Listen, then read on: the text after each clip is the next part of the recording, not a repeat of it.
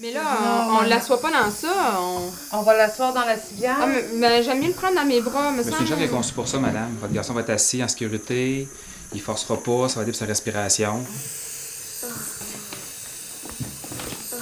Tourne vers maman. C'est beau.